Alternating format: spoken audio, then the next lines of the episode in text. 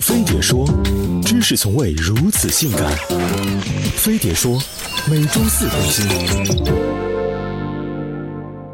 他脱胎于浩瀚星河，穿过历史长河，装点你生活的喜怒哀乐。有人用它撩妹，有人用它算命，还有人用它脱贫。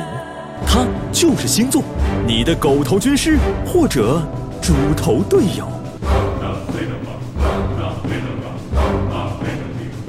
星座由来已久，他在古巴比伦人手里出道，后经古希腊人调教，天竺僧人介绍，到隋朝时传入中国，可谓长途跋涉，受尽岁月的洗礼。早期的星座理论只有少数公知精英才能熟练运用，比如祭司，单凭占星术这一稀缺技能就能俘获劳苦大众的膜拜。星座的拥趸也不乏历史各个阶段的豪族权贵。曾说过“知识就是力量”的培根，就一度热衷占星术。女王伊丽莎白一世甚至还专门包养过占星家，指引自己的灵魂。而坚守拿来主义思想的天朝人民，则熟练地将星座吸血中用，融入到自黑这种群众艺术中。比如老法师韩愈在《三星行》中就抱怨自己宫在摩羯，时运不济。而作为他的脑残粉，同为摩羯的小公举苏轼写日记自嘲摩羯命运多舛，成了他释放职场压力的独家秘方。更绝的是世林广记竟然将十二星座与十二个州一一对应，深刻体现了天地合一的东方哲学。可以想象，当时的文青在聚会面基、喝酒吟诗时，如果没点星座知识，是要被看不起的。星座学虽谈不上科学，却自成了一套科学般的体系。首先，它自带神秘主义色彩，能满足人类不断骚动的好奇心。经过几千年的历史沉淀，占星师们又开发出了一整套模棱两可、可放在任何人身上都准确无比的星座话术。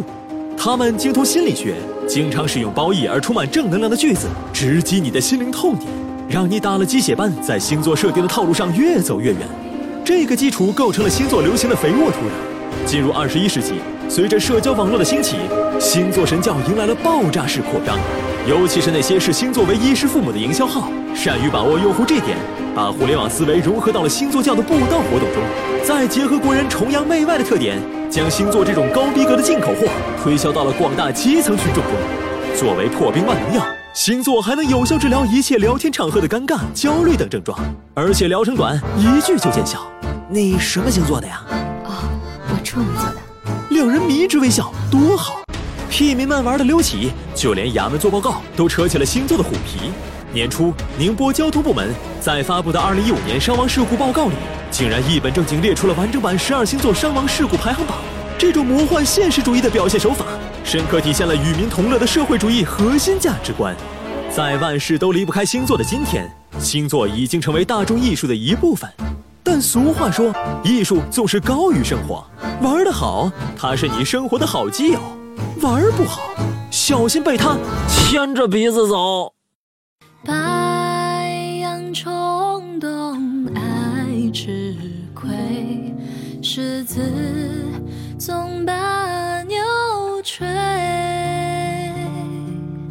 射手双鱼互相劈腿，巨蟹摩羯称霸台北，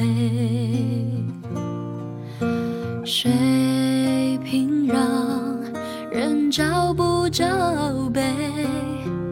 仅有摆在了那张嘴，双子太分裂，天平纠结到鬼，处女和天蝎人见人黑。